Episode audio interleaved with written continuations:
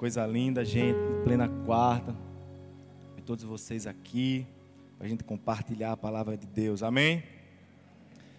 Queria logo falar que o nosso pastor está morrendo de saudade de todos vocês. Se ele pudesse, ele estaria aqui hoje. Mas como vocês sabem, né? Ele está online, eu tenho certeza que ele está online. Tenho certeza. Queria logo mandar um beijão para ele, fazer o coração. A gente também está morrendo de saudade. A gente sabe que ele precisa desse tempo de descanso, ele nunca abriu mão disso. E ele tem nos ensinado muito sobre isso. E ele vai voltar logo, logo aí com tudo, carregando ainda uma unção ainda maior. E todo mundo sabe quando ele volta de férias, ele volta cheio, cheio do fogo. Ele está de férias só daqui, gente, mas de Deus não. Amém? Vamos lá. E o tema da nossa mensagem de hoje é qual a sua prioridade?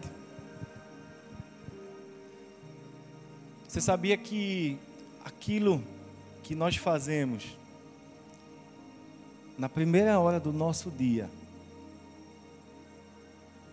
interfere em todo o resto do nosso dia? Estudos mostram que a forma com que nós acordamos estão diretamente relacionados à, à vida que nós levamos. E a vida que nós levamos, por consequência, influencia o nosso futuro. Então, se a gente quiser mudar o nosso futuro, a gente tem que começar mudando a primeira hora do nosso dia.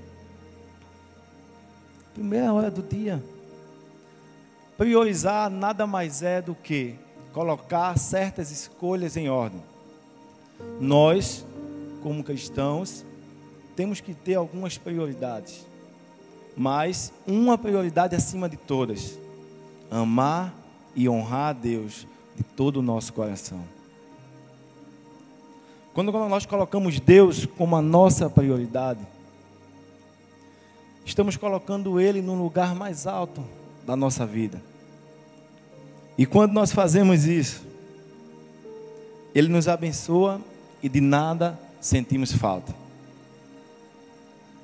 1 Pedro, no capítulo 1, versículos 8 e 9, dizem: Mesmo não tendo visto, vocês o amam, e apesar de não ver, não o verem agora, creem nele e o exultam com alegria indizível, pois vocês estão alcançando o alvo da sua fé, a salvação das suas almas.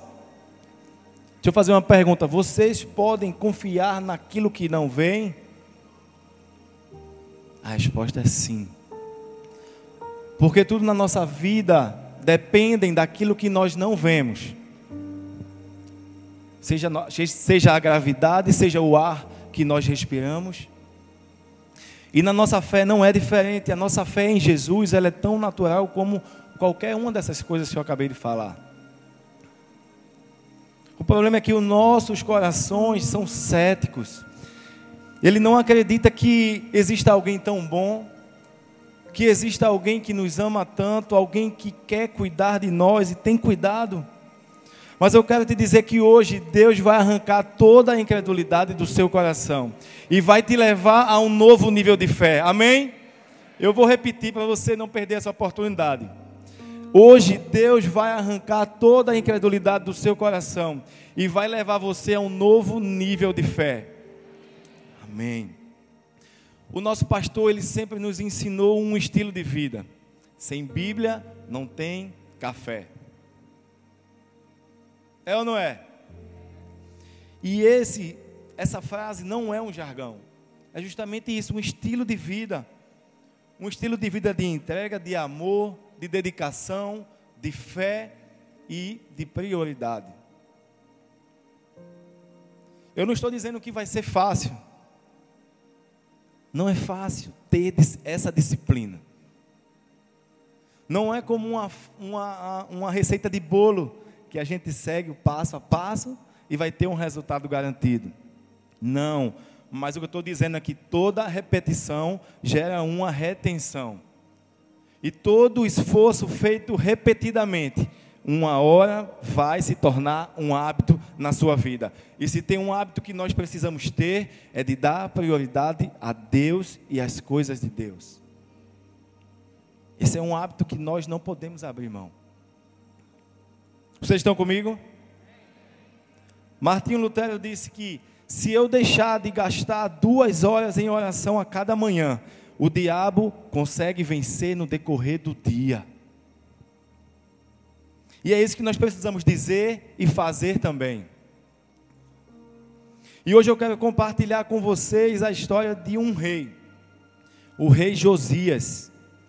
Pense num cara que sabia o que era priorizar a Deus. E é com a vida dele que nós vamos aprender hoje. Vocês estão prontos? Vocês estão prontos? Amém. Agora, então vamos lá. Em primeiro lugar, quem prioriza ao Deus dos céus abomina aos deuses terrenos. Em 2 Crônicas, no capítulo 34, do verso 1 ao 7. Josias tinha oito anos de idade quando começou a reinar, e reinou 30 anos em Jerusalém. E ele fez o que o Senhor aprova e andou nos caminhos de Davi, seu predecessor, sem desviar-se nem para a direita nem para a esquerda. No oitavo ano do seu reinado, sendo ainda bem jovem, ele começou a buscar o Deus de Davi, seu predecessor. No décimo segundo ano do seu reinado, começou a purificar Judá e a Jerusalém dos altares idólatras e dos postes sagrados, das imagens esculpidas e dos ídolos de metal. Sob suas ordens foram derrubados os altares dos ba Baalins. Além disso, ele despedaçou os altares de incenso que ficavam acima deles. Também despedaçou e reduziu a pó os postes sagrados, as imagens esculpidas e os ídolos de metal. E espalhou sobre os túmulos daquele, daqueles que lhes haviam oferecido sacrifícios. Depois queimou os ossos dos sacerdotes sobre esses altares, purificando assim Judá e Jerusalém, nas cidades das tribos de Manassés, de Efraim e de Simeão, e até mesmo de Naphtali, e nas ruínas ao redor delas. Derrubou os altares e os postes sagrados, esmagou os ídolos, reduziu-os a pó, e despedaçou todos os altares de incenso espalhados por Israel. E então voltou para Jerusalém. Josias ele foi um rei de Judá que reinou aproximadamente 31 anos. E a história de Josias está na Bíblia registrada nos livros de 2 Reis, capítulos 22 e 23, 2 Crônicas, capítulos 34 e 35. Além de outras referências nos livros dos profetas Jeremias e Sofonias. Ele era filho de Amon, neto de Manassés, e ambos foram reis de Judá mas os seus reinados foram marcados por uma grande apostasia, ou seja, o abandono da fé. E mesmo tendo mostrado arrependimento no final da sua vida, Manassés foi um dos piores reis das histórias do Reino do Sul. E seu filho Amon seguiu pelo mesmo caminho. Josias ele se tornou rei, gente, quando tinha apenas oito anos de idade. Você consegue imaginar a responsabilidade? E a Bíblia diz que Josias foi um dos bons reis de Judá. Diferentemente do seu pai e do seu avô, ele prezou pelo verdadeiro culto a Deus. E o cronista escreveu dizendo que no oitavo ano do seu reinado, ou seja, quando ele tinha 16 anos de idade, ele começou a buscar o Deus de Davi, seu pai, porque Josias era descendente do rei Davi. E no 12 ano do seu reinado, reinado, aproximadamente aos 20 anos de idade, ele deu início efetivamente às reformas de Jerusalém e Judá, alcançando inclusive o norte de Israel. E é interessante também nós sabermos que o profeta Jeremias começou o seu ministério justamente durante o reinado de Josias. Então, pensando na história típica desse rei, gente, nós vemos que Deus, Ele sempre usa a vida de pessoas disponíveis, que estão disponíveis a colocar Ele em primeiro lugar. Nós vemos que existiam vários reis mais velhos, mais experientes e até talvez mais sábios do que ele. Mas Deus não usou a vida deles, porque eles estavam entregando as suas vidas justamente a falsos deuses. E o rei Josias, com apenas 16 anos, começou uma reforma, uma revolução para mudar a prioridade daquele povo, que estava completamente corrompido pela idolatria a falsos deuses. E como isso é precioso, gente. Quando nós nos posicionamos no lugar certo e priorizamos o Senhor, nós alcançamos o nosso propósito. Somos cheios de coragem, cheios de ânimo para continuar, somos cheios de confiança para mudar tudo aquilo que é necessário. Infelizmente, a maioria das pessoas de hoje consideram que nunca fariam isso como os povos antigos fizeram. Adorar outros deuses e abandonarem o Senhor.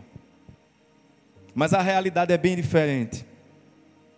Porque o que era o bezerro de, bezerro de ouro, estátuas levantadas e altares cheios de sacrifícios continuam vivos até hoje. Só o formato que mudou. Quer ver? Você pode não declarar adoração de forma específica a um outro Deus, mas é completamente viciado em redes sociais. Você pode não entoar canções a outro Deus, mas está cativo à pornografia ou a algum outro pecado de estimação. Você pode não levantar as mãos e clamar a um outro Deus, mas não começa o seu dia adorando a Deus. O tempo da adoração a falsos deuses não acabou. Foi apenas o formato do bezerro de ouro que mudou.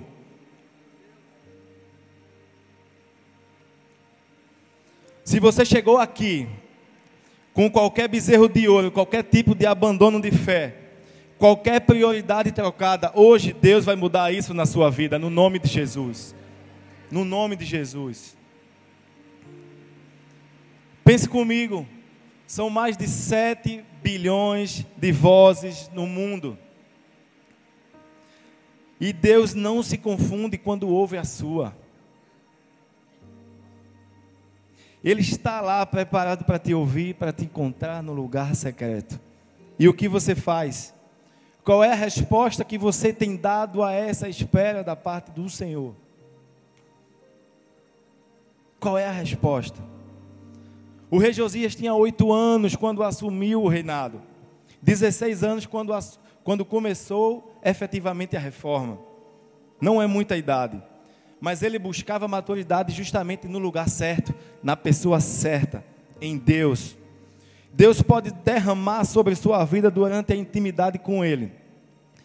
Aquilo que Ele pode derramar nesse tempo sobre sua vida é muito maior do que a sua idade, muito maior do que cursos teológicos, do que qualquer graduação, qualquer mestrado, qualquer doutorado. É muito maior. Então, quando a gente busca Ele, quando nós buscamos conhecê-lo, qualquer limitação humana se torna pequena demais diante do poder do nosso Deus. Não se limite, não importa se você tem 16 anos, se você tem 60 anos. A partir do momento que você coloca Deus em primeiro lugar na sua vida, e deixa de lado todas as outras coisas que tempam, que tentam, eu digo tentam, porque não vão conseguir roubar o lugar que pertence somente a Ele. Eu ouvi uma frase que dizia que o diabo, ele não precisa nos destruir, ele precisa apenas nos distrair. E o que é que tem distraído vocês? Para que vocês não busquem a Deus em primeiro lugar. Fujam das distrações. O texto diz que o rei Josias começou a purificar Judá e Jerusalém contra os altares idólatras. E só é capaz de purificar algo aquele que entra no Santo dos Santos e se purifica primeiro. Somente assim. Quando encontramos qualquer coisa que esteja tentando tomar o lugar de prioridade do Senhor, devemos fazer o mesmo que o rei Josias fez: derrubar, despedaçar e reduzir a pó toda investida de Satanás. Amém ou não amém? Quem prioriza o Deus dos céus, abomina aos deuses terrenos. Em segundo lugar, quem prioriza o Deus dos céus se preocupa em restaurar aquilo que foi perdido.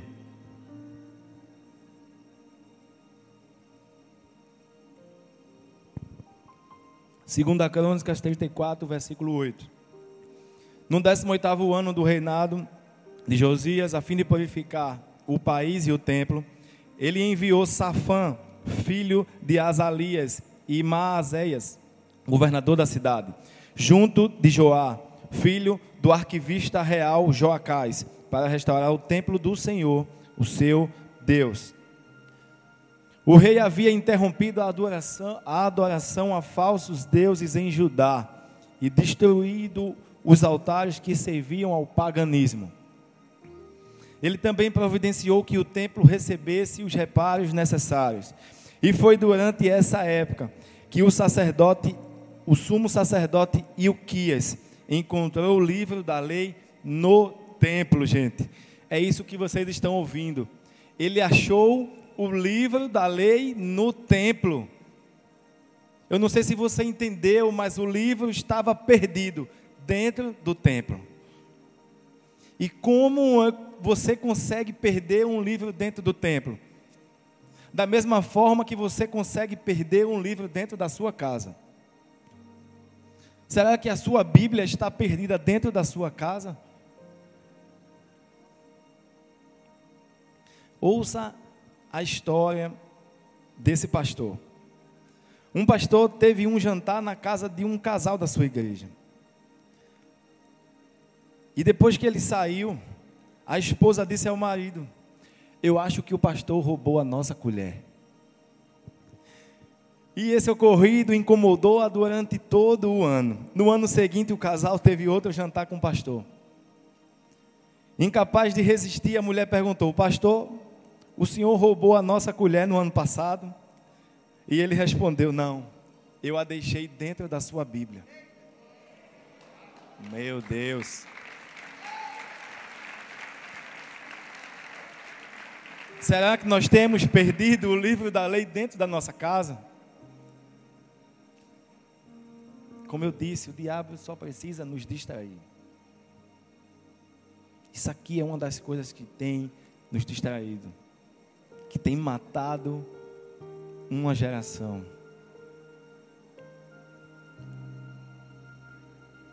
Não deixem que nada distraia vocês. Então, seja como for, o que se sabe é que esse livro foi muito importante, porque quando Josias encontrou esse livro e ele viu o que continha nele, ele entendeu que o povo tinha estado em terrível rebeldia contra Deus e que seria alvo do juízo divino. Então, rapidamente ele pediu, qual foi a atitude dele? A atitude certa Precisamos consultar o Senhor. E foi justamente o que ele fez. Na ocasião, ele procurou a profetisa Ulda. E a mensagem de Deus através dela foi que realmente o povo seria castigado por conta daquele pecado. Mas tal castigo seria adiado para os dias após o de Josias, visto o seu arrependimento sincero e o zelo para com o culto a Deus. Assim, houve em Judá a renovação da aliança e a centralização da adoração em Jerusalém. E a purificação da nação com a eliminação de toda forma de adoração pagã. É tão lindo como nós vemos a preocupação do rei Josias em reconstruir justamente tudo aquilo que havia se perdido, de renovar aquilo que havia sido esquecido e de restaurar o que havia sido deixado de lado. Ele poderia apenas ter derrubado os altares, mas ele foi além. E a intensa busca dele da restauração do relacionamento entre Deus e o povo foi que deu livramento ao rei e a toda uma geração.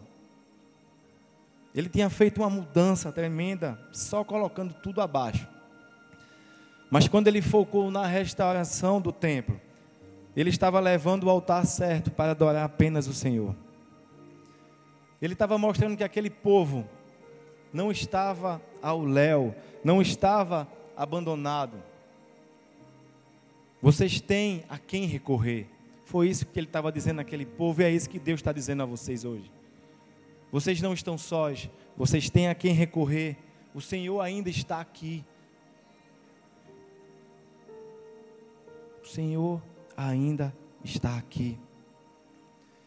Apenas quem prioriza o Senhor consegue resgatar aquilo que foi perdido. Eu não sei se foi a sua vida com Deus que se perdeu.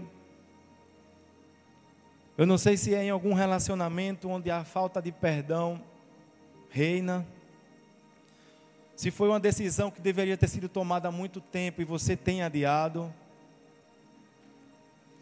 Mas o que algo precisa ser feito para virar justamente essa chave na sua vida, independente do que seja, priorizar a Deus é restaurar o caminho de acesso a Ele, de obediência, de andar justamente em obediência a Ele por completo. E em terceiro lugar, quem prioriza o Deus do céu recebe honra. Infelizmente, Josias morreu de uma forma trágica e precoce na Batalha de Megido em 609 a.C. O escritor de Segunda Reis, falando sobre ele, disse o seguinte: Antes dele não houve rei semelhante, que se convertesse ao Senhor com todo o seu coração, e com toda a sua alma, e com todas as suas forças, conforme toda a lei de Moisés. Depois dele nunca se levantou outro como tal. Uma das coisas que eu acho lindo em Deus, gente, é que Ele olha para nós, depois que a gente faz a coisa certa, e Ele poderia ter dito: Não fiz mais do que a sua obrigação. Mas não é isso que Ele faz. Ele faz além. O primeiro mandamento que Deus deu a Moisés e que Jesus reforçou foi: amar a Deus sobre todas as coisas. Aquilo não era um pedido, Aquilo era justamente um mandamento para mim e para você. Então, qualquer pessoa que amasse a Deus sobre todas as coisas, como fez Josias, não estava fazendo nenhum favor a Deus, não estava massageando o ego de Deus, estava apenas obedecendo a ordem, e foi isso que Josias fez. Então, ele não levantou altares aos outros deuses, não deu margem para idolatria, ele se comprometeu com a única adoração ao verdadeiro Deus. E o resultado disso é que aquele homem que estava só obedecendo foi honrado. E eu vou te explicar como ele foi honrado. Deixa eu te fazer uma pergunta. Levanta a mão. Quem aqui sabe o nome do seu avô? Levanta a mão. Levanta a mão. Quem aqui sabe o nome do seu bisavô? Continua com a mão levantada. Quem aqui sabe o nome do seu trisavô? Fica com a mão levantada. Quem aqui sabe o nome do seu tetravô? Fica com a mão levantada. Mas ninguém. Eu já tinha parado do meu avô. Sabe por quê, gente? Porque na nossa cultura, a genealogia não é importante. Não é importante. Mas, nas culturas orientais, sim. E Deus está vendo, Deus está vendo você pulando a genealogia na hora de ler a Bíblia. Deus está vendo você pulando. Mas, enquanto nós pulamos a genealogia, nós perguntamos, meu Deus, por que todos esses, todos esses nomes aqui? Qual a importância disso? Por que colocar tudo isso ali? Se está na Bíblia, então é porque é importante. Amém? O povo de Israel Para o povo de Israel, a genealogia tem uma importância extraordinária, gente. Elas comprovam a autenticidade da Bíblia. Elas serviam de guia para a repartição de terras e orientação de toda aquela nação, daquele povo. Mas a maior finalidade da genealogia, sem sombra de dúvidas, era apontar o nascimento de Jesus. Quando Jesus apareceu, ele não anunciou: Eu sou o Messias, o Cristo. Muitos fizeram isso ao longo dos séculos, mas não tinham as credenciais para isso. Somente Jesus. Não bastava meramente chegar e dizer: Eu sou descendente de Davi, eu sou da linhagem de Davi. Não, precisa, não, não bastava só chegar e falar isso. Então, entre muitas provas de que Jesus era o Messias, os registros genealógicos dos judeus, guardados nos seus registros municipais, atestavam que ele precedia de uma linhagem real, correta, o rei Davi, da tribo de Judá. Se fosse tão fácil assim, a gente chegaria lá nos Estados Unidos e dizia: Eu sou o neto de Bill Gates, vim buscar a minha BMW. Se fosse tão fácil assim, né? Mas justamente, gente, sem mostrar nenhum documento, sem mostrar nada, não tem como. Então, o que eu estou falando aqui, talvez a genealogia não tenha valor para você, mas você precisa entender que foi justamente assim que Deus deu a honra a Josias. Pela obediência daquele homem, Deus deu a ele a honra de participar da genealogia do seu filho Jesus. Em Mateus 1, versículos 10 e 11. Ezequias gerou Manassés, Manassés gerou Amon, Amon gerou Josias, e Josias gerou Jeconias e seus irmãos no tempo do exílio da Babilônia. No Novo Testamento, o rei Josias aparece como os nomes citados na genealogia de Jesus, registrada pelo apóstolo Mateus. E a vida de Josias nos ensina que toda vez que nós obedecemos a Deus, nós revelamos Jesus ao mundo.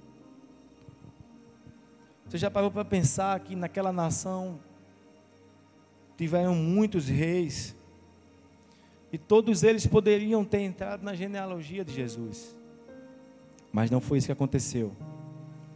O critério de honra de Deus não é como o nosso.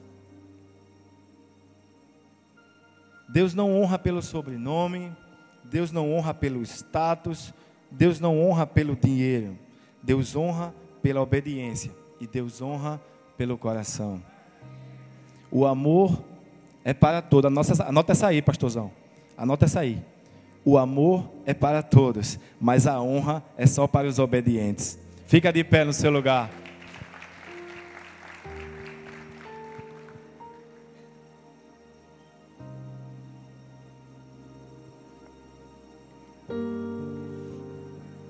Aquele homem não recebeu apenas honra no céu, ele recebeu honra na terra também.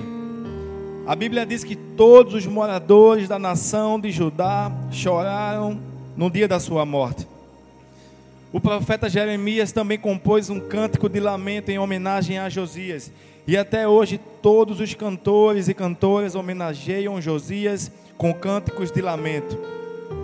Esses tornaram uma tradição de Israel estão escritos na coletânea das Lamentações. Você tem noção do que é toda uma nação que era voltada à idolatria, honrar a vida de um homem justamente que foi fiel a Deus. E é quando nos mantemos, nós mantemos a nossa fidelidade, nossa fidelidade e obediência a Deus, que a gente consegue influenciar até quem parece inalcançável. Permaneça em obediência e Deus vai honrar você. Permaneça em obediência e Deus vai honrar você. Hoje é o dia que Deus vai reconstruir o altar do seu coração, renovar o que havia se perdido e restaurar o relacionamento que foi deixado de lado. Levante suas mãos.